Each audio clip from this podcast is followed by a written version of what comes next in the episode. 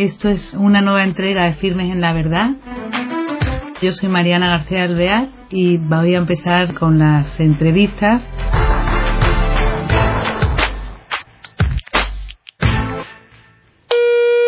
Hola a todos, yo soy Mariana García Alvear y voy a empezar con las entrevistas a una persona que yo creo que os va a encantar por sus vivencias personales, por su forma de vivir y por todo lo que lleva dentro. Os presento a la hermana Virginia del Hogar de la Madre y que vamos a conocer a lo largo de este tiempo de hoy. Hermana Virginia, buenas. Buenas. Tenemos mucha ilusión en conocerle porque ¿qué edad tiene? 38 años. 38 años que parece mucho más joven. y bueno, con 38 años pero tiene muchas experiencias. Cuéntenos un poco cómo empieza primero el contacto con el hogar de la madre. O sea, yo conocí el hogar de la madre a través de una, de una chica que se llamaba Victoria, porque yo soy de Getafe, pertenece a Madrid. Esa chica estaba en el coro, en el coro de la parroquia donde yo también estaba con mi madre y mis hermanos. Y me gustó mucho esto de la música y, y de cantar.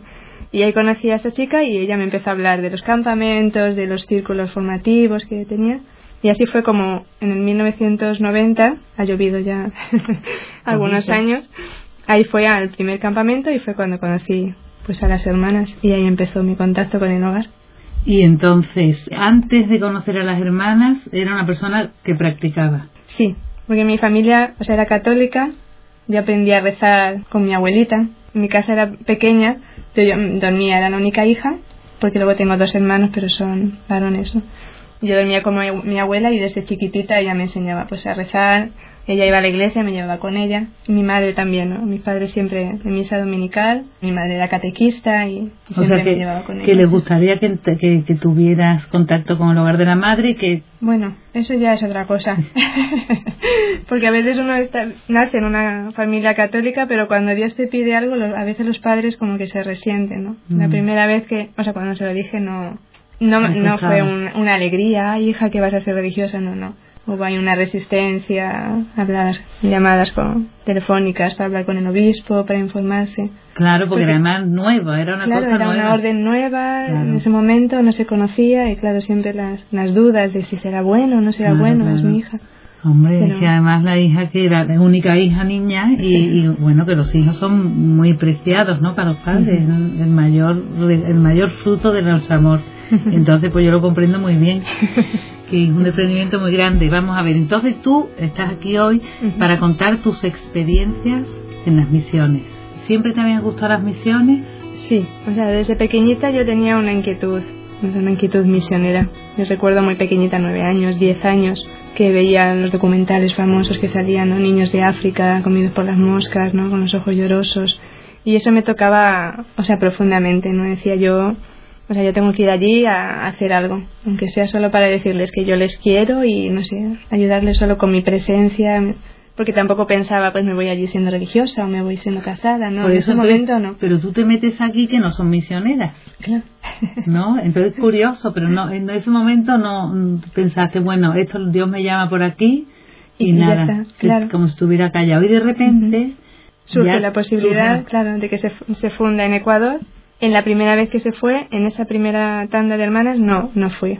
Fui el relevo a una de las hermanas que, pues que hubo cambio, ¿no? De Chone. Y, entonces ya te llaman para ir a Chone. Así que tú como loca, ¿no?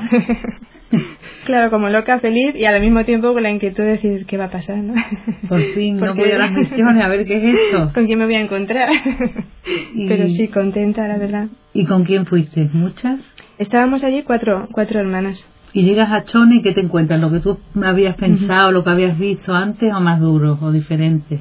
O sea, es diferente. O sea, la verdad que cuando uno piensa en las misiones, supongo que depende de la parte del mundo a la que vayas, porque no todos los sitios son iguales, ¿no? Cuando uno piensa en las misiones en tu cabeza te empiezas a imaginar, ¿no? Mucha pobreza, niños desnutridos, las típicas imágenes ¿no? que veías en los documentales. Llegas allí y llegas a una, a una parroquia, una iglesia donde pues la gente es normal.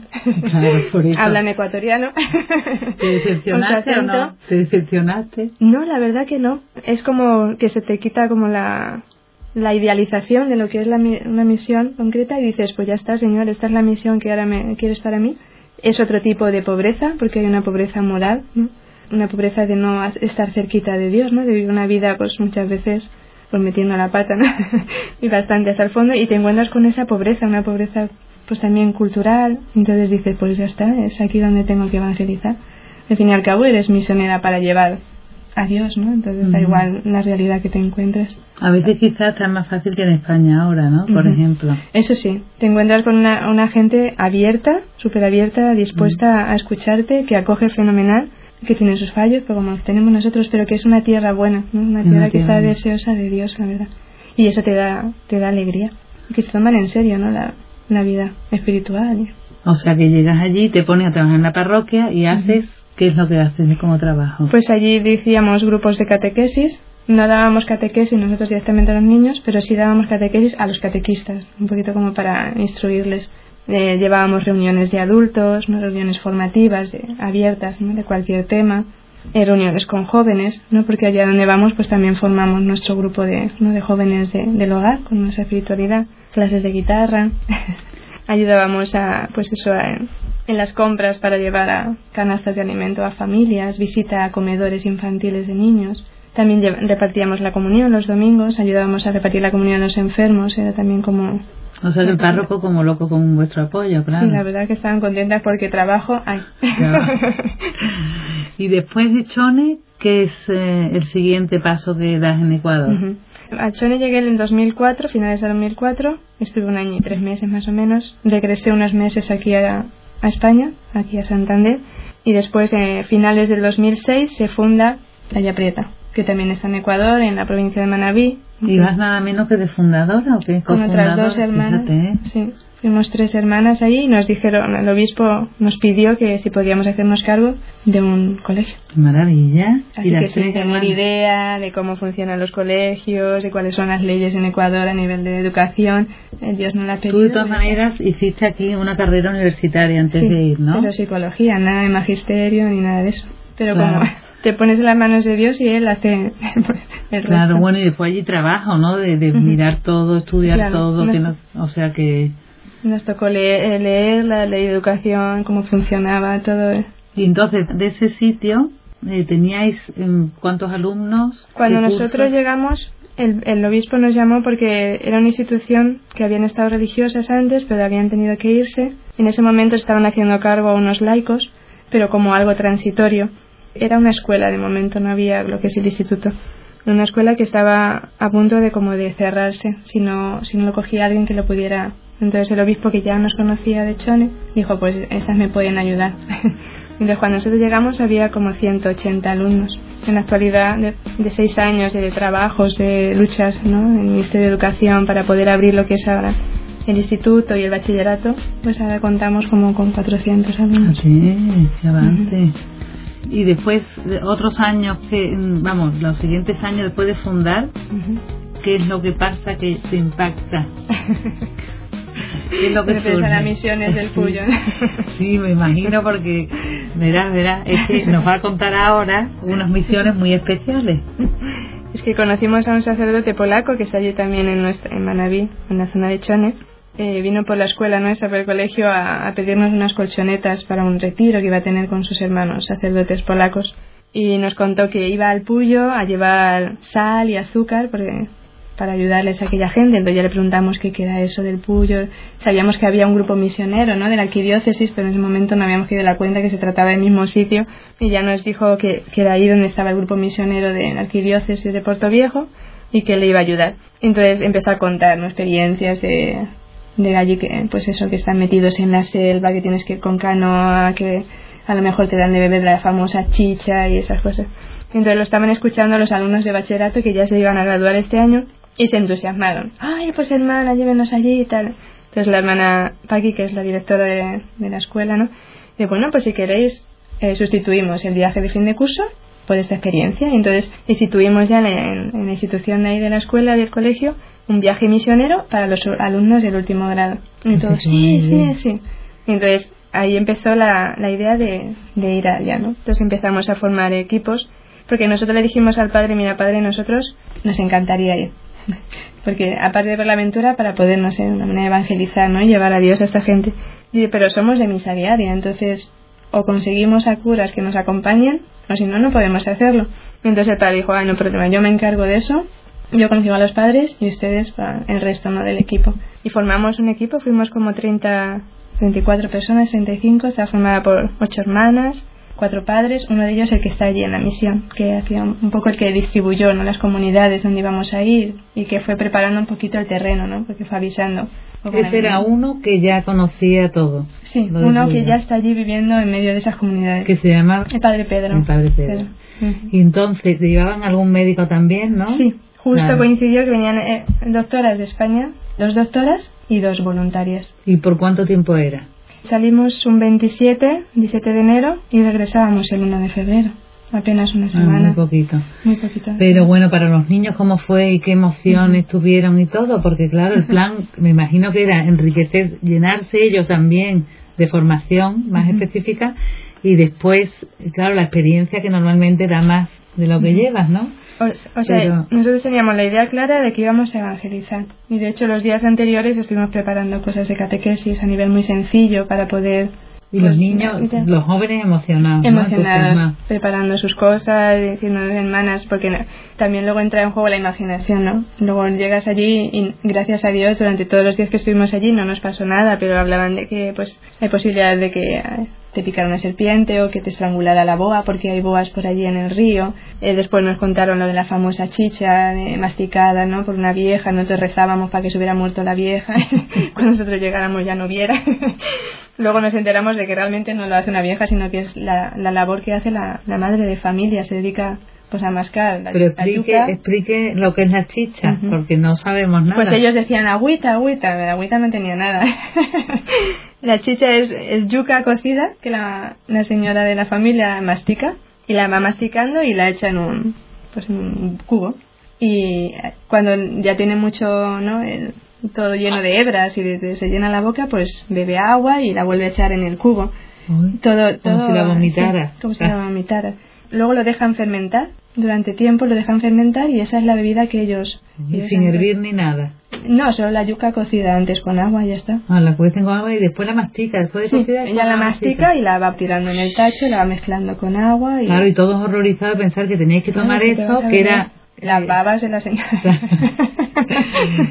entonces llegáis, el primer día, el, el paisaje cambiaba mucho. Claro, nos metimos en pleno, en pleno Amazonas.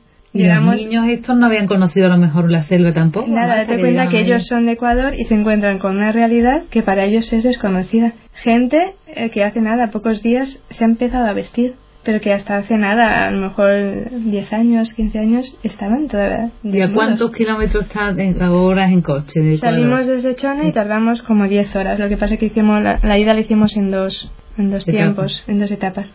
Y llegamos allí a, a Musuyacta, que es la parroquia donde estaba el Padre Pedro y el equipo misionero. Allí fue donde nos contaron con muchos detalles, ¿no? Cómo iba a ser lo de la, la, chicha, porque es todo un rito, la señora te lo ofrece, tú no lo puedes pasar a otro, sino que se tienes que devolver a ella. Como ella limpia, ¿no? El cacharro después que tú has bebido y lo vuelve a echar en el, en el recipiente y se lo pasa al otro, ¿no? Y todos diciendo, Dios mío, pues nada. Había gente que lo ofreció.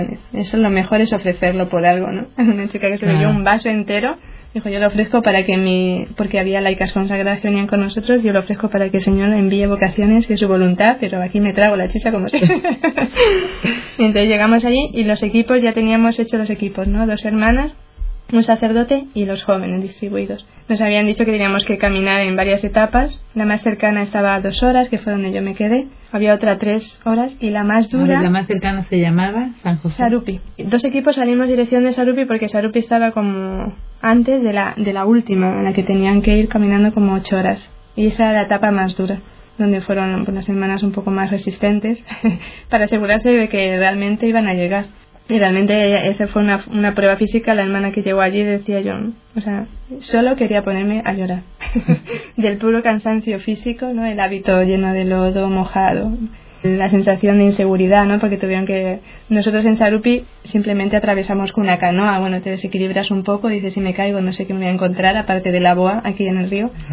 pero no era una situación peligrosa, pero las hermanas que avanzaron hasta el fondo, ríos en los que tenían que agarrarse con las manos realmente porque venía con fuerza, entonces pues, cualquier paso en falso eran río abajo. O sea que muy arriesgado físicamente para, cualquiera, claro. Duro físicamente, duro físicamente. ¿Y cómo hacían? Se, ¿Había chicos para poder ayudar o gente de allí que supiera? Eso, o sea, para poder llegar a las comunidades salieron a nuestro encuentro lo que llaman guías, que eran los catequistas de las distintas comunidades y vinieron con un par de caballos para llevar la comida, porque el padre Pedro les avisó de que no, o sea, que no podíamos ser un gasto para ellos en, la alimentación, porque ellos no tienen. ¿De qué viven ellos? Plátano, yuca, en la, más al fondo, plátano y yuca comen todos los días, plátano verde, no el plátano que nosotros llamamos aquí. O sea, de otro alimento nada. Nada veías alguna gallinita por ahí, no sabías si le van a matar pronto o tarde. O alguna serpiente también. O monos, les decían que a lo mejor nos iban a poner monos para comer. Entonces supongo que alguna vez saldrán a cazar y alguna cosa de esas sí que lleven. Pero lo básico de día a día es la yuca y el plátano. ¿Y no tienen para cultivar terreno ni nada? O sea, son tierras amplias. O sea, usted llega y está las casas, ¿no? Así en círculo y enfrente a una casa comunal que se ha construido el gobierno como una casa para reunirse, ¿no? Para tener unas reuniones entre ellos y hay extensiones a los lados, pero ellos todavía están como muy muy cerrados a su cultura suar. Entonces, como el arroz no entra dentro de lo que ellos han cultivado, pues no lo cultivan. Esa es la cultura suar de, de indígena. ¿Y en qué consiste esa cultura? O sea, profundamente, profundamente, no sabría decir, de un idioma distinto, es el suar, que no nos dio tiempo a aprender. Gracias a Dios nos entendían en castellano y así nos comunicábamos. Tienen un, un jefe, un jefe de esas pequeñas comunidades que se llama síndico y es el que toma las decisiones, todo pasa por él.